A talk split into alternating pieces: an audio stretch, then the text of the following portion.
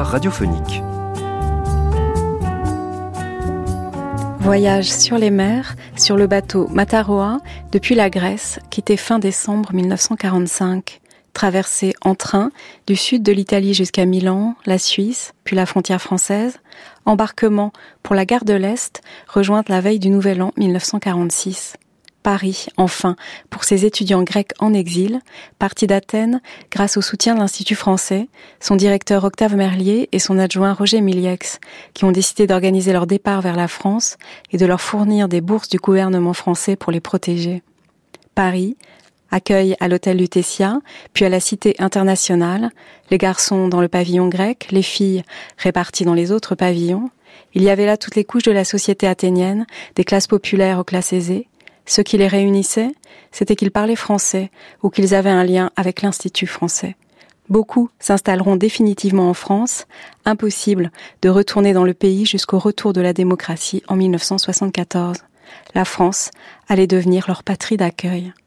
Une expérience témoin de l'amitié entre la France et la Grèce, qui vit avec le Mataroa l'une de ses plus belles expressions, l'un des événements les plus marquants de l'histoire franco-grecque une odyssée grecque contemporaine racontée sur France Culture en 1980, 35 ans après cette aventure, par Guillaume Mallory et dix de ses exilés à qui il tend le micro. Première enquête sur cette histoire du Mataroa dans les chemins de la connaissance, une série intitulée La nef des Grecs en dix épisodes. À venir, à écouter tout de suite, neuvième émission, Intégration dans la vie française des lendemains de la guerre, diffusée le 13 novembre 1980, et dixième et dernière émission diffusée le 14 novembre 1980 entre Grèce et France.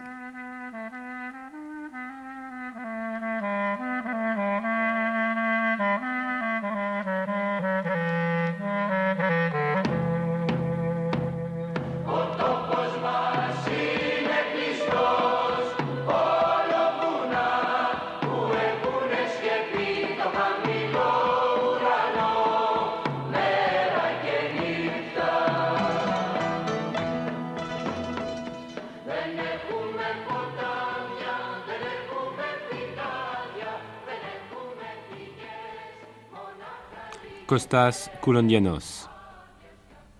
Il y a encore des Américains en France, depuis 40 ans, ils ne savent pas parler français, ils parlent américain avec eux et c'est fini.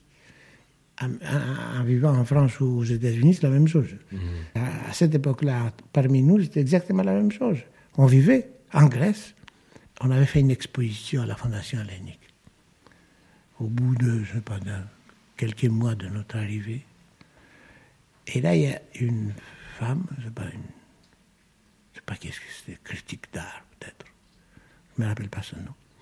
il m'a dit d'y aller voir Laurence, un sculpteur français, Laurence, qui est, de mon avis, un, un très grand sculpteur. Il n'est pas assez connu en France, mais il est très grand sculpteur quand même. Alors c'est là quoi, tout, tout est échangé à partir de ce moment-là. Là, je suis entré dans un autre monde. Et je suis, venu, euh, je devenu ami avec lui. J'allais le voir souvent. Je connu pas mal d'autres personnes à travers lui ou chez lui, etc. Et, là, je suis entré euh, dans le mouvement, mettons. Il y a les uns qui disaient i franghi, vous savez, hein, qui prenaient les Français comme des imbéciles. Hein. Et il y a des gens qui croyaient que toutes les filles françaises étaient à leur disposition. Et quand ils essayaient, rien du tout. C'était pas si facile que ça. ça. se passait à Athènes, tout le monde disait, ah, le Paris, vous pouvez faire tout ce que vous voulez on vous attend. Mais c'était pas des douze ans. Quels étaient les, endroits que vous, fréquentiez plus particulièrement? Écoutez, à cette époque-là, il y avait les mouvements existentialistes qui prenaient naissance. Beaucoup de nos camarades y participaient énergiquement euh, dans ce mouvement.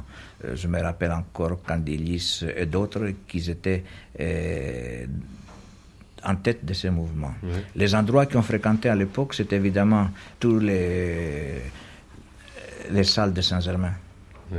De près, particulièrement la Rose Rouge, qui était à l'époque à l'avant-garde des mouvements de Saint-Germain-des-Prés, et surtout que le responsable de Rose Rouge à l'époque, c'était M. Patatakis, mhm. qui était grec d'origine et qui permettait un contact plus facilement pour nous. Aristide À la même période, je me rappelle qu'il a été organisé des manifestations à Tabou. C'était rue Dauphine. Euh, qui est organisé par les existentialistes. Je me rappelle de certaines fêtes assez mouvementées qui étaient organisées à cette époque et qui évidemment dépassaient le cadre euh, de, de l'existentialisme. C'est la soirée des fauves, c'est ça? Oui, il y avait une soirée des fauves par exemple où euh, la participation des fauves dans une fête de danse, c'était quand même une ambiance tout à fait particulière. je me rappelle une fois, j'étais à côté, je ne sais pas, quelque part à côté de la cité universitaire il y avait une petite surprise partie comme ça. Constantin Byzantios. Euh, si je me rappelle bien, j'ai l'impression que le prêtre dansait avec nous, plus ou moins. Ça m'avait paru extraordinaire. J'avais l'impression qu'il racolait un peu des de la clientèle, n'est-ce pas? Parce qu'il était vraiment trop complaisant par là, euh, avec la soirée. Ça, évidemment, avec un pop grec, on a du mal à l'imaginer dansant, vous voyez.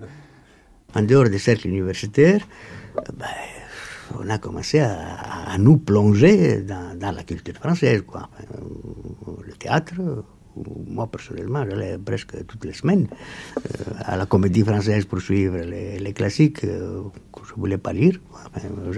c'était la barre pour moi de lire les textes de, lycée. Nicolas Zoronos. chose de les voir jouer. Quoi. Et puis après, les lieux d'amusement, la Rose Rouge, où, c'était moment, c'était la, grande époque de, Juliette Gréco, de, comment s'appelle là, les, les, frères Jacques, oui. Les frères Jacques. Les frères Jacques. Et puis l'ambiance des flores, euh, à ce moment-là, autour de Sartre, etc., etc. Ben, nous avons suivi tout cela euh, jusqu'au moment où il commençait à, à, disparaître et à ne plus nous impressionner. Comment petit à petit vous êtes-vous, alors plus disons profondément inséré dans ce milieu français? Ben, Ça a commencé par des expositions. Un sculpteur français qui m'a proposé de participer à un salon. Costas Koulandianos. Le salon de mai.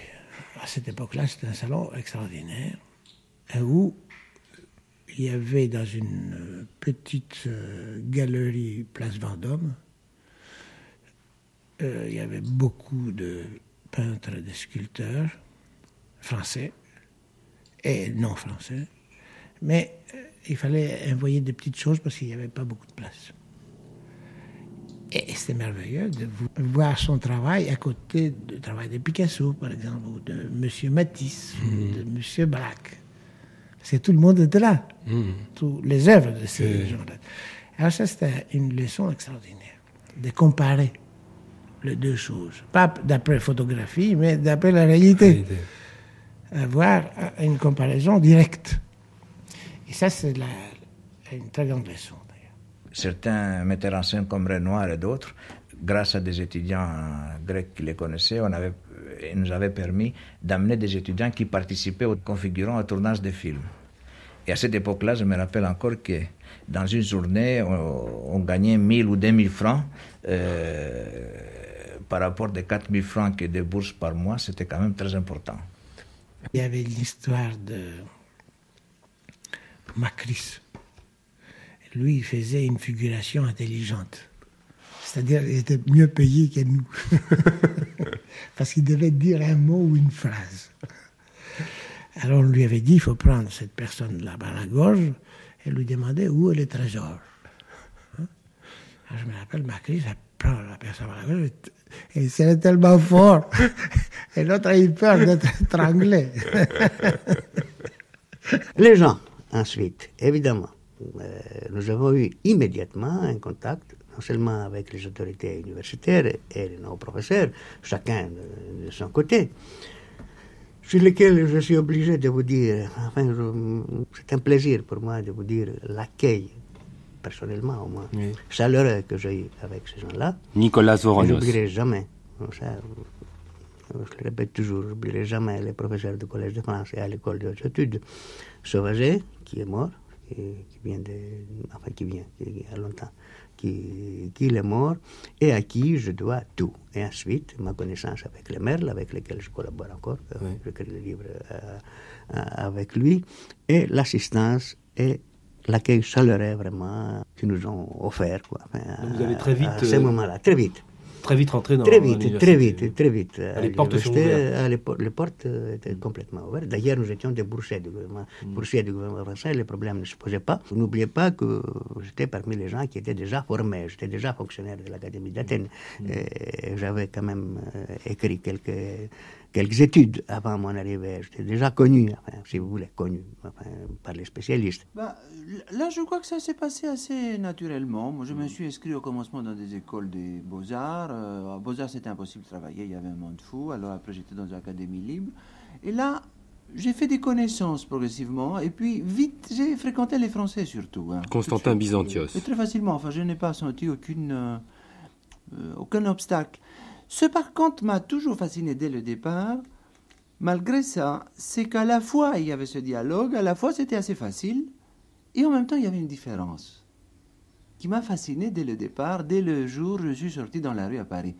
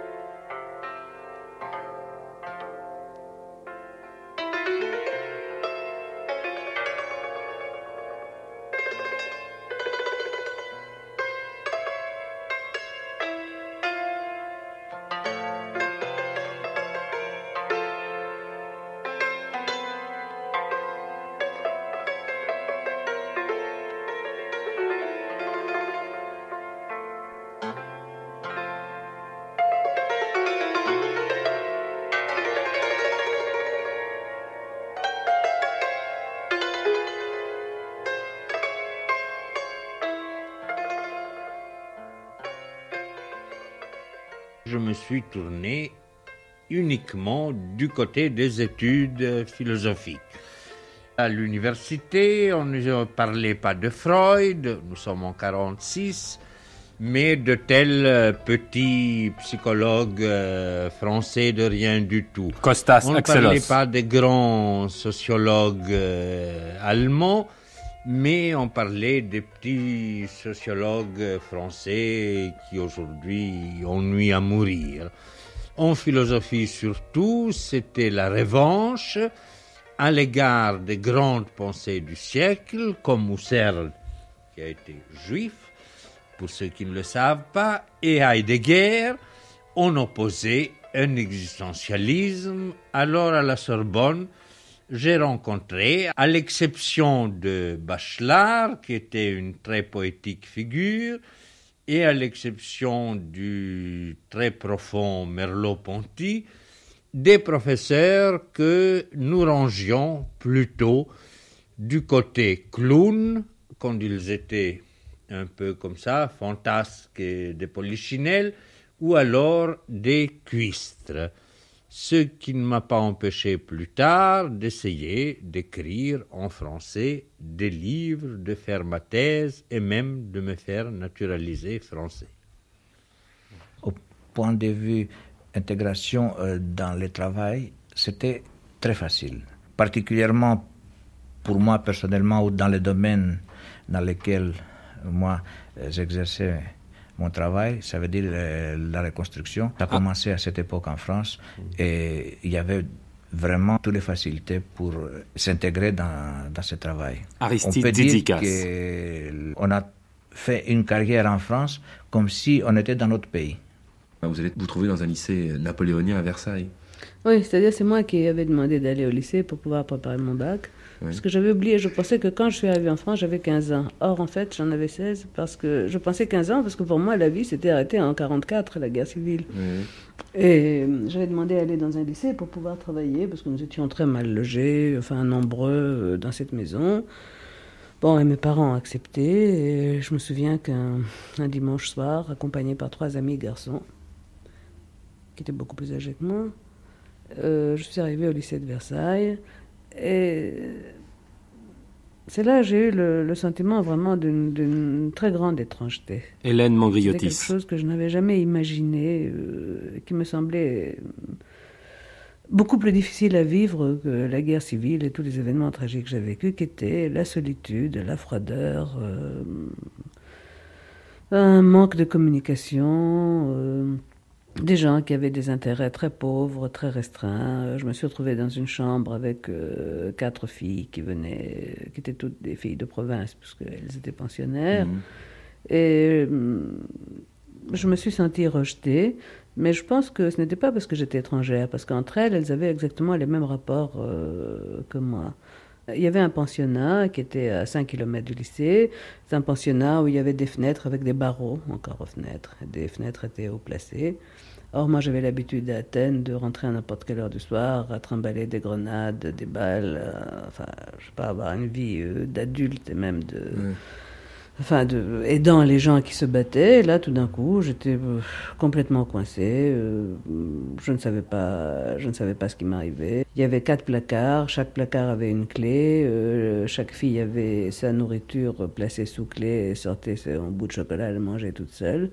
Chose qui m'était absolument étrangère parce que bon, en Grèce, on a failli crever de faim, mais il n'était pas question de ne pas partager les choses, en tout cas. Et c'était quelque chose qui m'a donné un sentiment d'étrangeté et de grande dépression. Par contre, ce qui m'a frappé énormément, c'était euh, c'était une élaboration de langage, qui était le langage français, bien que j'ai toujours parlé français, mais qui m'a énormément frappé. Parce que finalement, je crois que pendant cette période de guerre civile et l'occupation et ces événements dramatiques, pour nous, le langage était passé au deuxième plan. Or, euh, ces jeunes filles que je voyais, qui avaient mon âge, qui avaient 16 ans, prenaient un très grand plaisir à se parler. Et la chose qui m'a frappé le plus dans ce langage, c'est que rentrant dans cette chambre, j'ai vu une jeune fille sur les genoux d'une autre, lui disant Sylvie, vous avez de très beaux seins d'adolescente. Pour moi, je crois que l'univers s'est écroulé là. C'est quelque chose qui m'a frappé beaucoup plus que, que les bombes, les balles et les morts devant la porte. C'était quelque chose qui m'était complètement étranger. De, de, de, se passer, de ce que vous aviez vécu là-bas, vous n'entiriez aucun prestige ou Non, je n'en parlais pas du tout. Parce que je n'avais pas envie, parce que je, je croyais, enfin, je, je pensais. C'était une dévaluation, vous sentez comme une dévaluation alors Non, ni une dévaluation, ni rien. C'était, c'était un secret, c'était quelque chose qui était à moi, que les autres ne pouvaient pas comprendre. Hmm. Par contre, j'ai eu très rapidement dans cette chambre, il y avait une fille qui était juive. Je me souviens, elle s'appelait Lydie, c'est une fille très intelligente, très sensible, avec qui nous sommes devenus amis, et qui, elle, avait perdu tous ses parents en camp de concentration. Alors là, il y avait quelque chose quand même qui nous rapprochait.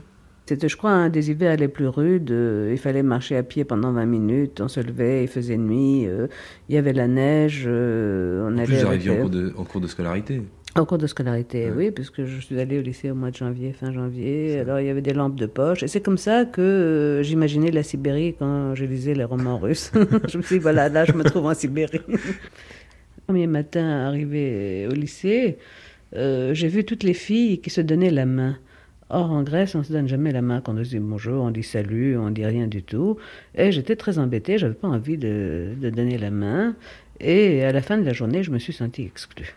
Et c'était ce premier geste que je n'avais pas fait. Or, le lendemain matin, tout en n'y croyant pas, j'étais obligée moi aussi de donner la main euh, comme les autres. Et puis, il y avait un climat comme ça, euh, un climat d'homosexualité dans ce lycée, qui était un lycée de filles. Pourtant, j'avais connu beaucoup de choses, je veux dire, avant. On avait justement, on avait été confronté à des choses euh, très difficiles, bon, aussi bien des choses érotiques, des choses euh, mortifères, des choses comme mhm. ça. Mais là, il y avait un climat qui m'échappait. C'était pas du tout ce qui se passait en Grèce. C'est-à-dire après le dîner, euh, tous les soirs, entre 7h et 8h, euh, elle mettait la musique. À cette époque, on dansait le passo doble et les filles venaient m'inviter à danser, chose que j'ai refusée la première soirée. Ça m'a semblé tellement insolite et étrange. Mais pour me mettre dans le groupe, me faire accepter, la deuxième soirée, j'ai dansé comme tout le monde. Et en même temps, il y a une chose de positive, ou disons de différente, auquel vous êtes sensible, c'est d'apprendre des choses qui soient un peu abstraites, qui ne soient pas directement liées à l'expérience que vous viviez en Grèce. Ah oui, parce qu'en Grèce, les trois, quatre dernières années, les écoles étaient fermées. Pratiquement, je n'ai pas eu de... Je n'ai pas eu de scolarité secondaire, ce qui a fait un grand écart, une très grande mortification, puisque tout le monde savait que j'étais grec, donc j'ai fait la section A pour faire latin-grec. Je n'avais jamais fait de latin.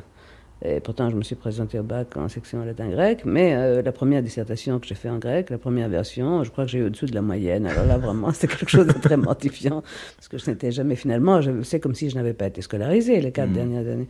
Et euh, là, j'ai vu que ça pouvait être une sauvegarde, c'est-à-dire c'est que j'avais vécu des choses qui étaient tellement excitantes que, que je ne pouvais pas contenir, qui étaient devenues très angoissantes et sans aucune élaboration, puisque tout se passait à l'extérieur, tout se passait en acte. Et, c'était très rassurant tout d'un coup de me mettre dans une condition d'élève, de devoir apprendre des leçons par cœur, de faire des graphiques, de, de, dessiner des cartes. En même temps, je considérais ça comme très drôle, parce que j'ai déjà regardé ça, enfin, de très loin, deuxième degré, mais ça me faisait un très grand plaisir de revenir à un statut d'élève euh, normal. Vous avez souvenir du premier, du premier moment où vous appreniez quelque chose Oui, c'est en Grèce. Je n'avais jamais fait de géographie parce qu'on avait supprimé les matières secondaires comme superflues. Et la première chose qui m'avait fasciné, c'était la leçon sur les, sur les Pyrénées orientales. c'est resté un souvenir inoubliable. je n'étais ni française ni grecque. C'est un sentiment très, très difficile à vivre. D'ailleurs, le lycée de Versailles, malgré ses sentiments positifs, euh, je n'ai pas pu tenir plus que quatre mois. Un jour, je crois que j'ai fait quelque chose qui pouvait être comme une dépression et mes parents sont venus me chercher. J'ai préparé le baccalauréat à la maison. Depuis fin 47, j'ai commencé à travailler.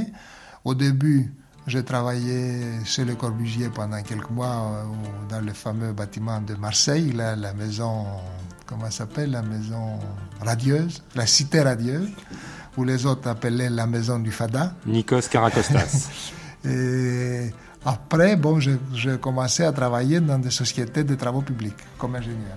Et euh, chez Le Corbusier, est-ce que vous avez rencontré d'autres Grecs qui avaient suivi un peu le même cursus? Oui, chez Le Corbusier, à l'époque, il y avait Xenakis, il avait Candilis, et un autre ami que j'ai eu, enfin depuis toujours, il y avait Chadzidakis, qui actuellement, il est ingénieur conseil à son compte depuis longtemps. Où travaillez-vous? Parce que Ça, j'avais loué un atelier boulevard Saint-Jacques. Mhm. J'ai commencé à travailler là. Et ensuite, j'ai connu Vaillant, Roger Vaillant, qui est venu dans mon atelier pour voir ma sculpture. Il a acheté des sculptures à travers la galerie, Et lui, il avait, euh, il habitait à côté de Bourg-en-Bresse. Il avait à. Il avait, dans un petit village très sympathique. Costas Il avait deux maisons. Alors à cette époque-là, moi, je préparais une exposition dans cette galerie. C'est la Galerie de France, une galerie assez connue, même très connue. Et, il m'a donné une maison dans laquelle je fabriquais. c'est lui qui m'a beaucoup aidé sur ça. J'ai installé un atelier et je commençais à travailler là-dedans. Et je vécu là depuis 60. 1960.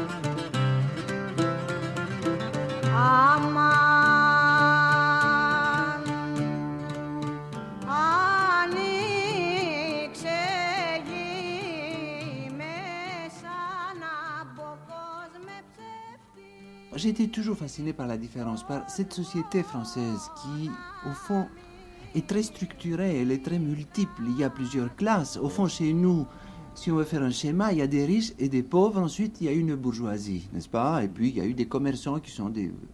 Mais et très souvent, quelqu'un qui est très riche devient très pauvre et vice-versa.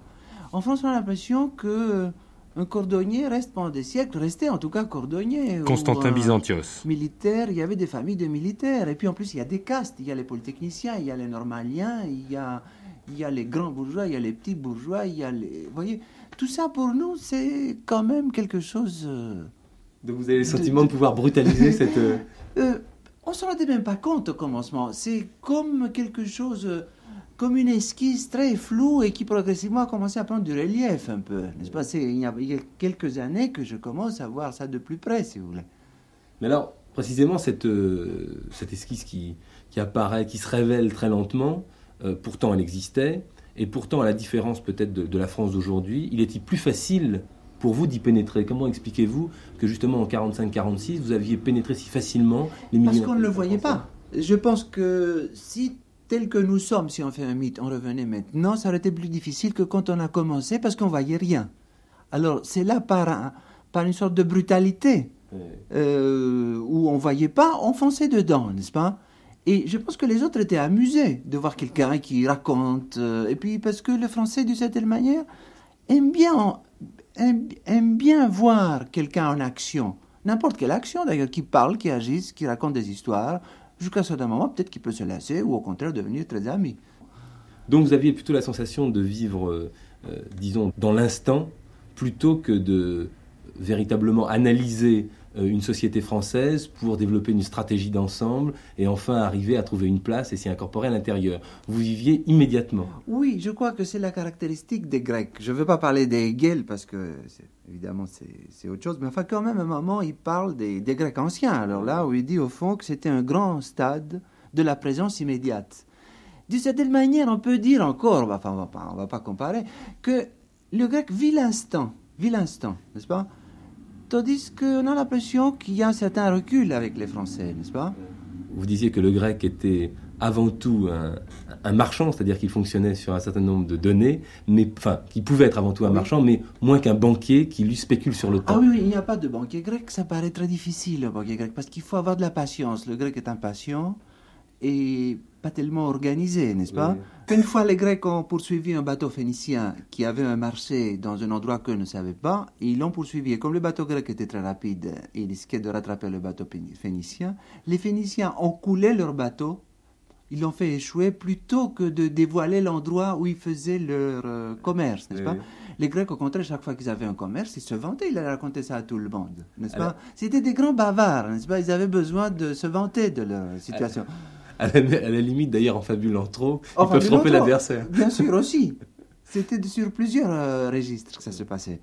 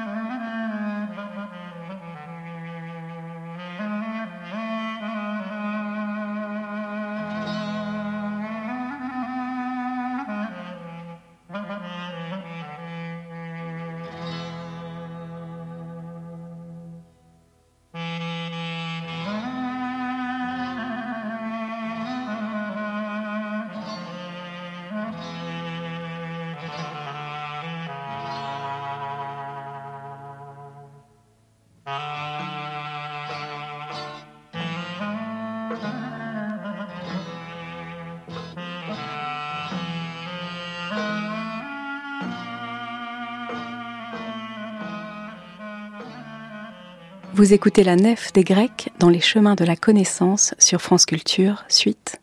Tout de suite, dixième et dernière émission, diffusée le 14 novembre 1980 entre Grèce et France.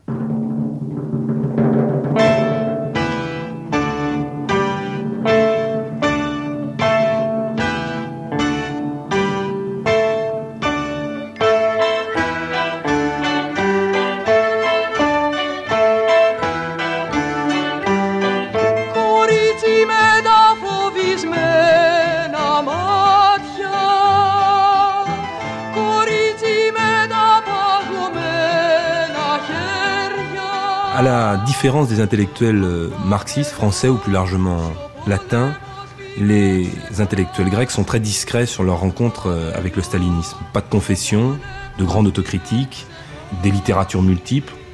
En quoi cette expérience euh, a-t-elle influencé votre rôle au sein de l'équipe socialiste Mouabari une fois revenu en France mais l'expérience du PC en Grèce était la vérification expérimentale de ce que Siliga disait, de ce que Barmine disait, de ce que Souvarine disait. Vous voyez là l'appareil totalitaire, vous le voyez en activité. C'est ça. Alors, on était dans le bain, sauf qu'on était du, mauvais côté du manche, c'est-à-dire on se cachait pour éviter d'être euh, égorgé. Cornelius Castoriadis. Euh, ces certitudes acquises étiez-vous reçu en France, justement dans une euh, région du monde qui, pendant la guerre, n'a pas connu véritablement ce stalinisme en acte comme on a pu le connaître en Grèce même? Remarquez, elle l'a pas connu, bien sûr, parce que les conditions étaient très différentes.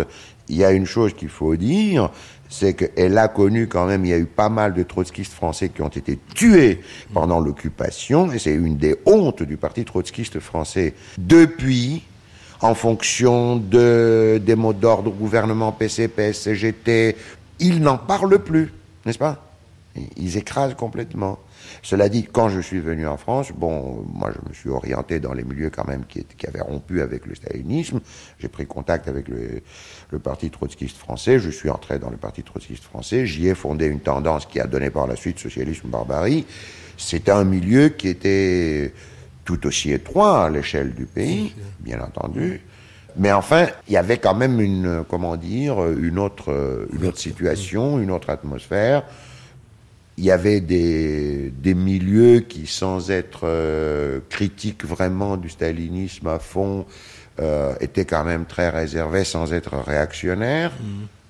Bon, pensez à la première période des temps modernes, je lance le mot symboliquement, si vous voulez, non pas qu'il mhm. représentait grand-chose, mais enfin... Dans combat aussi dans le genre Oui, dans combat aussi, mais enfin... Bon. Mais ceci étant dit, je parle par rapport euh, à la, à la situation des intellectuels français aujourd'hui, la manière dont ils parlent du stalinisme est quand même beaucoup plus délayée, beaucoup moins... Elle n'a pas été, si vous voulez, armée par une connaissance pratique de ce qu'a été le stalinisme dans la société française. C'est ça qui me semble euh, originaliser les intellectuels grecs ici en France par rapport, euh, par rapport oui, mais là, il y a un énorme paradoxe. Et ça, je crois que vous, vous y avez fait allusion tout à l'heure. Il y a un énorme paradoxe. Parce que pour les intellectuels grecs qui ont fait euh, dans leur peau l'expérience du stalinisme, bon, à un point où.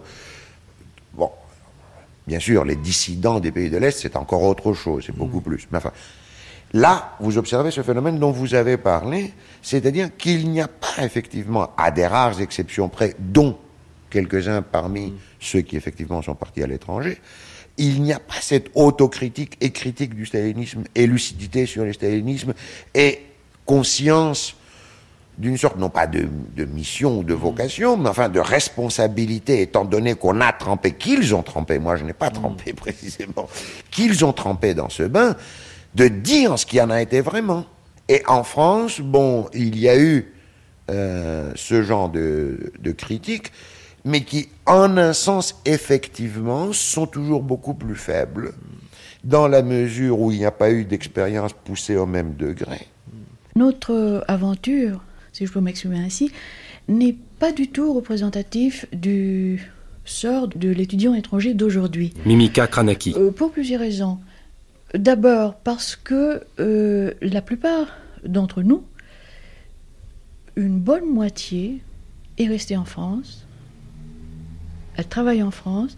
Ce sont des architectes, des techniciens, des artistes, des enseignants, de tout. Ce qui est rigoureusement impossible à l'étudiant étranger d'aujourd'hui. La loi actuelle euh, interdit de rester travailler en France lorsqu'il a terminé ses études. Ensuite, il y a une raison euh, qui me paraît plus, plus grave. Et il y a un point qui est autrement grave.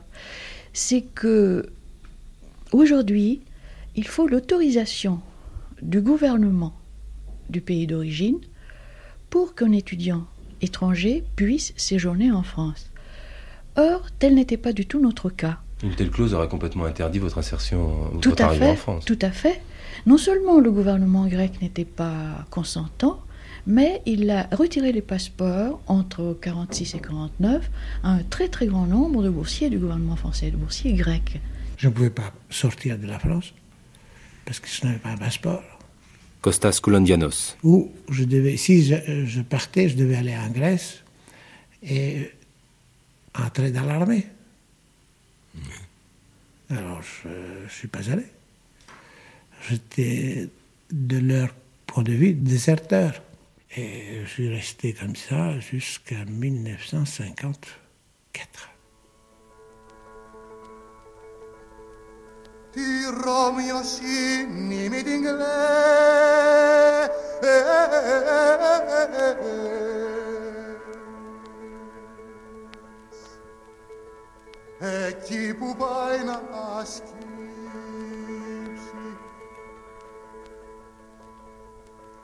D'inglese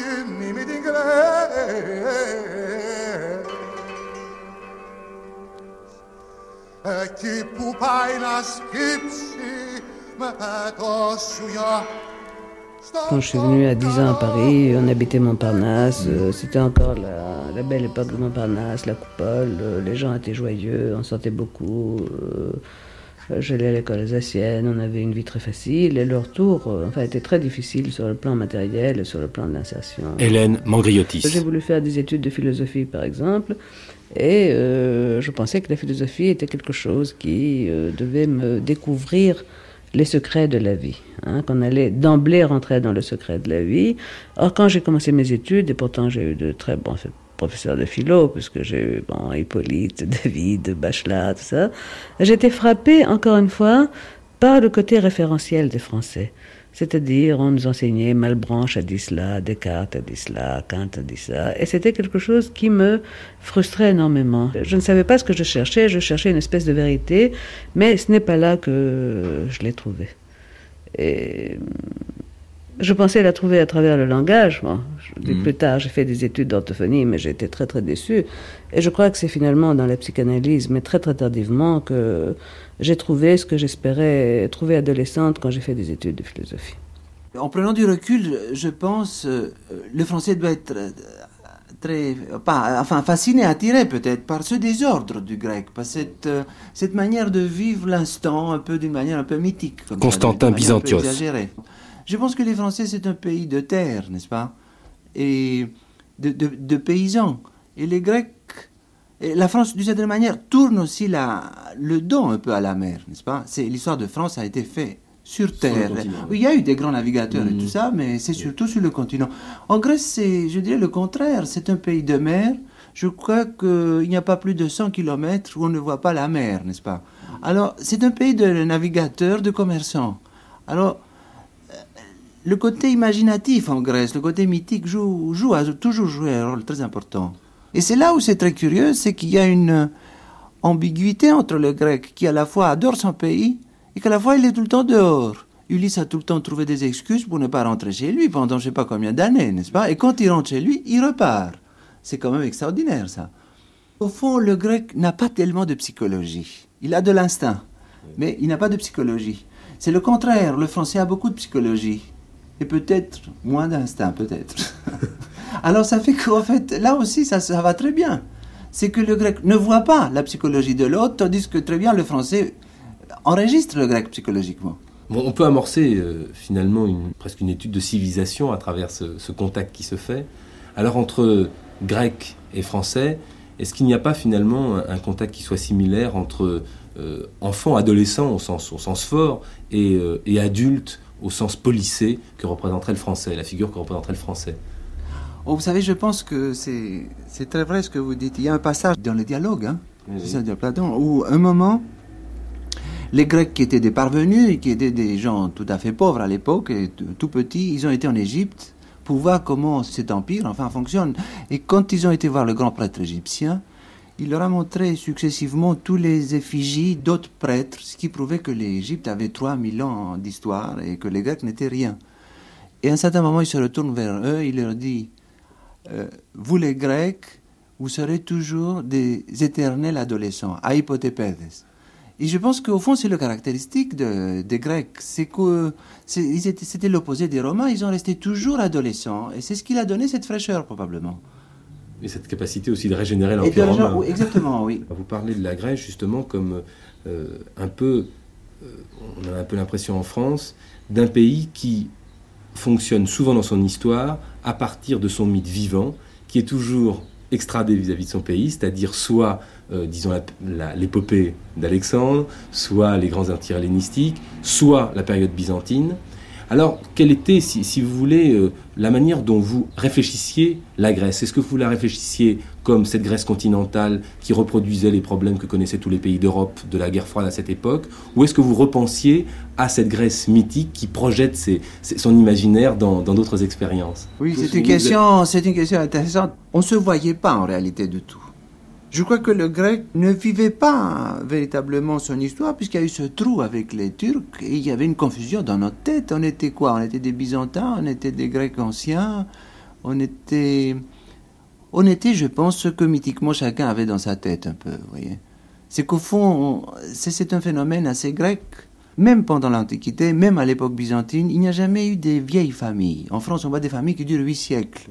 Les paléologues, les Comnènes, les c'est des familles grecques qui ont duré maximum deux siècles, un siècle et demi, c'est rien à côté. Et les Grecs anciens, je crois que c'est plus ou moins ça. Donc, euh, on n'a pas ce sens de la continuité du tout. Alors ça, ça donne tout à fait une autre, une autre approche. On est, si vous voulez, mythiquement descendant direct d'Alexandre, d'Achille, euh, des impérieurs byzantins, mais ça, c'est chacun selon ses goûts et selon ses choix.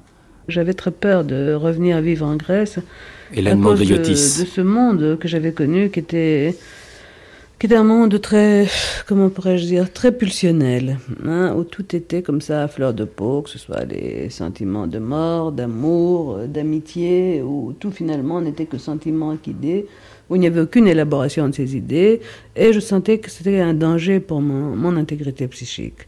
Et que je préférais, enfin moi, enfin je le regrettais souvent, peut-être par la suite, mais je préférais me euh, m'aliéner, me rétrécir, rentrer dans ce cadre d'élaboration, d'apprentissage, d'humilité, euh, pour échapper à cette espèce d'éclatement où je, pensais que ça c'était quelque chose qui me mettait en danger en tout cas. Néanmoins, quand je faisais des cauchemars, euh, mon cauchemar classique, c'était que quelqu'un m'empêchait de rentrer en Grèce. Je crois que ce qui m'a empêché de rentrer en Grèce, je dirais encore, c'est cette espèce de chose euh, mégalomaniaque que j'ai sentie chez les Grecs toujours, où tout pouvait arriver, on pouvait tout faire, où l'idée d'être disciple de quelqu'un n'existait pas, où un long, un long apprentissage et douloureux n'existait pas, où tout devait être donné d'emblée. Et je sentais que cette chose-là était quelque chose qui pouvait conduire jusqu'à la mort. Le grec, s'il perd son mythe, souvent en tout cas, il est sans défense, je pense. Parce que son mythe, c'est un peu sa colonne vertébrale. C'était en tout cas. Tant de choses nous ont passé devant les yeux que nos yeux n'ont rien vu. Mais plus loin et en arrière flotte la mémoire. Comme cette toile blanche d'une nuit dans les vergers où nous vîmes des apparitions étranges, plus étranges que nous-mêmes, s'en aller se perdre dans le feuillage immobile d'un poivrier. Et pour avoir si bien connu cette destinée qui est la nôtre, celle de tourner parmi des pierres brisées depuis trois ou six mille ans, tâtonnant parmi des bâtiments en ruine qui étaient peut-être notre propre maison, essayant de nous rappeler les dates, les actions héroïques, mais le pourrons-nous? Et parce que nous avons été enchaînés et dispersés, et poussé à combattre par des difficultés inexistantes, comme on disait. Égarés, retrouvant un chemin plein de régiments aveugles, nous enfonçant dans les marais et dans le lac de Marathon, pourrons-nous seulement mourir comme il convient? Georges Séféris. La guerre civile, il faut quand même le préciser, donc s'amorce en 45-46 et elle va s'aggraver et devenir de plus en plus violente jusqu'aux années 49.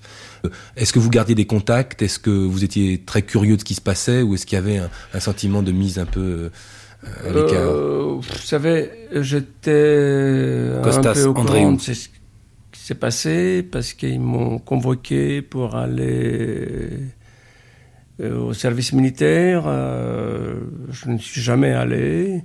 Et je pense que tout le monde a été très très concerné. Mais déjà là, il y avait des divergences, n'est-ce pas? Constantin Byzantios. la vie même de Paris a commencé malgré tout. Vous savez, Paris est un peu un papier buvard, un peu. Hein. J'ai vu progressivement, quand nous sommes arrivés, toute la politique était très, très présente, très très dense. Et progressivement, tout le monde euh, s'est dispersé. Et puis, progressivement, il y a eu un silence là. Les Grecs de Paris, ils suivaient évidemment euh, très attentivement euh, les événements à Athènes. Et notre participation à lutter contre les actes du gouvernement grec de l'époque mhm. était organisée. Aristide Quel était notre but? C'était d'abord sauver les têtes de nos camarades qui étaient toujours à danger et qui étaient condamnés l'un après l'autre sous certains prétextes à Athènes. deuxième chose, c'était d'aider la résistance grecque qui s'organisait dehors des villes et pouvoir euh, arriver à imposer au gouvernement grec à une paix durable et une solution démocratique. Et côté euh, français, surtout côté de la résistance française, ils ont accepté de nous aider à des manifestations et des protestations auprès du gouvernement euh, grec.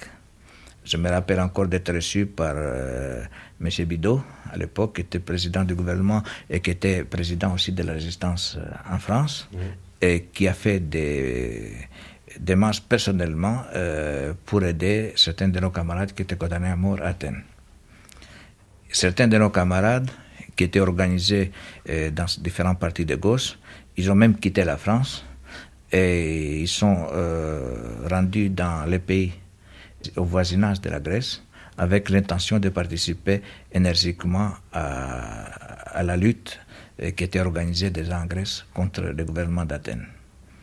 Malheureusement, tout ça s'était terminé par la défaite de la résistance grecque dans la bataille au nord du pays, à Vitsik et à Gramos. Et cette défaite, évidemment, euh, c'était dû d'un part à la faute, à mon avis, de la résistance qui a accepté de donner une bataille euh, à un endroit précis. Et deuxième chose, euh, c'était le changement de la politique de la Yougoslavie et qui permettait plus aucun contact avec l'aide qui pouvait arriver à, aux résistants. Ce n'était pas possible euh, de résister à une armée aussi puissante sans une aide efficace de l'extérieur. Moi, particulièrement à cause de mon métier diable, Nicolas Voronos. Euh, je suivais de très près, de très près, ou par des journaux, ou par des contacts directs, par des gens qui, qui venaient. Nous, on était très étonnés en apprenant euh, l'excommunication chef de la résistance le général Marcos Vafiadis, chef incontesté de l'armée démocratique, est en effet progressivement excommunié à partir du mois d'août 1948. C'est l'esprit de la montagne qui est ainsi écarté par le secrétaire du Parti communiste, Nicolas Zachariades. Déjà, en 1945, Haris Veloukiotis, leader charismatique de l'Hélas pendant la résistance, avait subi un destin identique pour des raisons analogues. Nos réactions au départ, c'était vraiment modéré, ne sachant pas euh, les détails qu'ils ont amené des décisions pareilles. Mais petit à petit, ça provoquait quand même un mécontentement et on peut dire un ralentissement euh, des mouvements à l'étranger. Mm. Pour un homme de, de gauche, euh, cette évolution n'était pas, pas un sentiment très agréable. Nicolas Voronos. Dans une véritable angoisse, et nous avons compris, sans rien dire, euh, on s'interdisait de, de s'exprimer. À ce moment-là, on ne comprenait pas exactement ce qui se passe, mais on avait le sentiment net qu'il se passe quelque chose de pas net, et qui n'allait pas dans le sens de notre, de notre conception de, de la gauche, du mouvement de, de gauche etc., etc. Cette série de traîtres, euh, déclarés traîtres, euh, comment dirais-je, la présentation par le Parti communiste des événements, euh, nous laissait des doutes sérieux.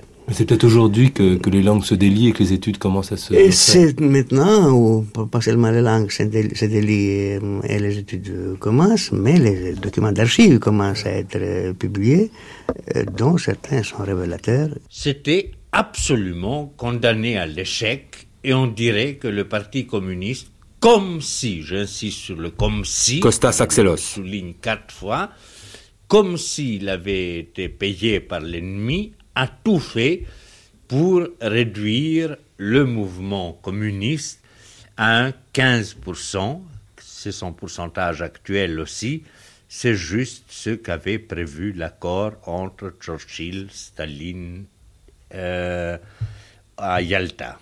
Alors parler euh, en, redondant euh, les propos de Marx d'histoire édifiante et à la fois désespérée comme pour la commune, pour cette guerre civile qui va durer jusqu'à 49, c'est finalement tomber dans une, dans une erreur, non? Certainement, je pense que depuis Marx, on n'a pas pensé les révolutions. Non pas que Marx les ait pensées, il ne les a pas pensées non plus.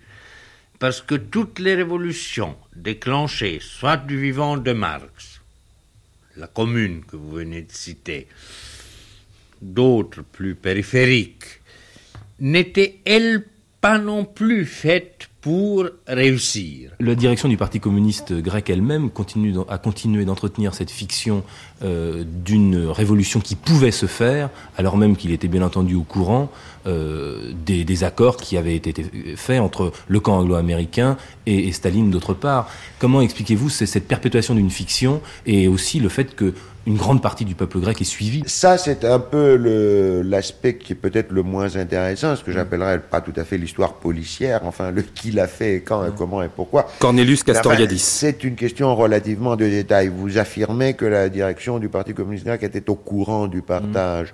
C'est pas dit. Euh, J'ai discuté l'autre jour avec euh, François Feuilleteux, on était en divergence là-dessus. Euh, lui, il pensait que Staline ne voulait pas d'un mouvement en Grèce. Moi, je pensais, euh, les événements de Grèce ont précédé de très peu euh, Yalta, n'est-ce pas? Mais les accords, des accords. Les accords avaient eu lieu avant, mais euh, connaissant mon Staline, si je peux dire, je le crois parfaitement capable de passer un accord provisoire avec Churchill avant, de laisser faire les gens en Grèce pour voir, donner un coup d'épingle dans cet accord, pour voir est-ce que les autres, comme on dit en anglais, really mean it, c'est-à-dire ils sont sérieux là-dessus et que si euh, il y a un mouvement du Parti communiste en Grèce, ils vont intervenir massivement, ou bien qu'ils accepteraient de reculer. Vous le savez, les, Grecs de, cette génération ont peu écrit sur cette période. Euh, cette volonté de se projeter, euh, un peu comme dans, dans, un roman de Balzac, dans une autre histoire, à la fois professionnelle, personnelle, et de faire une croix sur le passé Qu'en pensez-vous Si vous voulez, en, extrapolant de manière très abusive, à l'instar de la pensée byzantine dont vous avez parlé, la réflexion grecque vis-à-vis de cette période, je parle bien, je précise bien, hésite entre une théologie, c'est-à-dire une espèce de d'agiographie de certains actes d'héroïsme dont vous avez dit un mot au début, et d'autre part de l'érudition, et finalement se refuse à euh, un effort de connaissance réelle sur cette période. Mais en effet, la pensée de l'histoire planétaire dans laquelle des petites localités et des peuples nains, comme les appelait Engels, les peuples balkaniques, ont essayé de bouger, est quelque chose de difficile. En dehors de certains travaux de Castoriadis, et de moi-même, je ne connais pas d'analyse de ces événements au niveau grec, pour commencer, mondial pour continuer, et pour le dire pompeusement, parce que les gens préfèrent se réfugier dans un pour ou un contre aussi vide de pensée l'un que l'autre. Est-ce que vous entrevoyez une fois euh, votre activité bien fixée en France un retour possible et envisageable en Grèce et quand il s'est réalisé, comment l'avez-vous un peu vécu? D'abord, quand je suis retourné la première fois dix ans plus tard, j'ai voulu descendre à la place de la Constitution et remonter à pied, euh, comme ça, parce que je rêvais à la fin tout le temps de la Grèce, je n'étais pas rentré depuis dix ans. Constantin Byzantios. J'ai presque pas reconnu mon quartier, qui, il a été complètement abattu, pas par les bombardements, par les Grecs, pour reconstruire des maisons par-dessus. Là, Athènes, c'était une ville très charmante, une ville un peu provinciale, avec des petites maisons néoclassiques, des petits jardins, et tout ça avait complètement disparu. Dans votre travail, en quoi la Grèce était présente? Ah, mais je pense dans la structure de... Kostas Koulandianos. De mon travail. La base, le fond. J'ai l'impression que toujours ce que je fais est assez classique sur le plan euh, pas superficiel, mais pas intérieur de la construction de ma sculpture, si vous voulez. Mais en partant de la Grèce et en Grèce, j'avais beaucoup d'amis, Quand je suis rentré la première fois, je retrouvais toujours mes amis. Hein, et c'était euh, une très grande joie de les retrouver. Mais on a commencé à avoir des différences sur la façon de, voir les objets. La deuxième fois, je suis allé pour. Parce je, travaillais en fait avec le métaux, je fais tous les ateliers pour leur montrer comment on peut travailler avec la ferraille, etc. etc. Je suis devenu un commis voyageur finalement. Hein. Si quelqu'un vit pendant une trentaine d'années, enfin plus que 30 ans dans un pays, en s'occupant tout le temps avec l'histoire de son pays. Nicolas Voronos. Euh, vous savez, il perd le nord. Euh, il perd vraiment le nord. En France, je me sens en Grèce et en Grèce, je me sens en France. Et cette Grèce que vous avez quittée quand vous retournez euh, ben, Je ne l'ai pas retrouvée. je ne l'ai pas retrouvée ni de point de vue, c'est-à-dire, je ne l'ai pas retrouvée à Athènes. J'ai retrouvé les paysages grecs en dehors d'Athènes. Mais, vous étiez quelle région? Des îles Ioniennes. Euh, le paysage, si vous voulez, reste intact, euh, mais la Grèce telle qu'elle est aujourd'hui, je ne la reconnais plus, quoi. c'est une autre chose.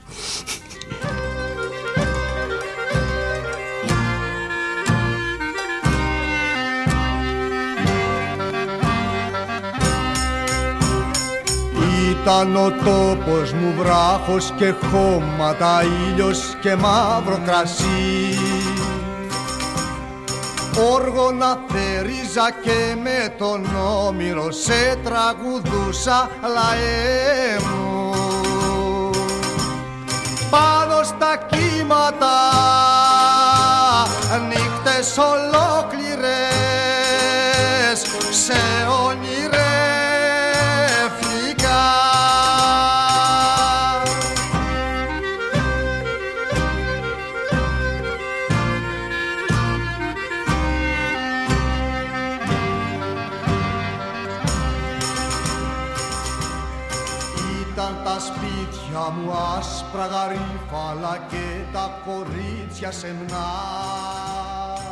C'était la nef des Grecs dans les chemins de la connaissance sur France Culture. Une série en dix épisodes dont vous venez d'écouter la neuvième et la dixième et dernière émission. Diffusée le 13 novembre 1980, intégration dans la vie française des lendemains de la guerre, et diffusée le 14 novembre 1980, entre Grèce et France. À la radio, l'éphémère est éternel. Vous pouvez réécouter éternellement cette émission à télécharger sur franceculture.fr à la page des nuits de France Culture.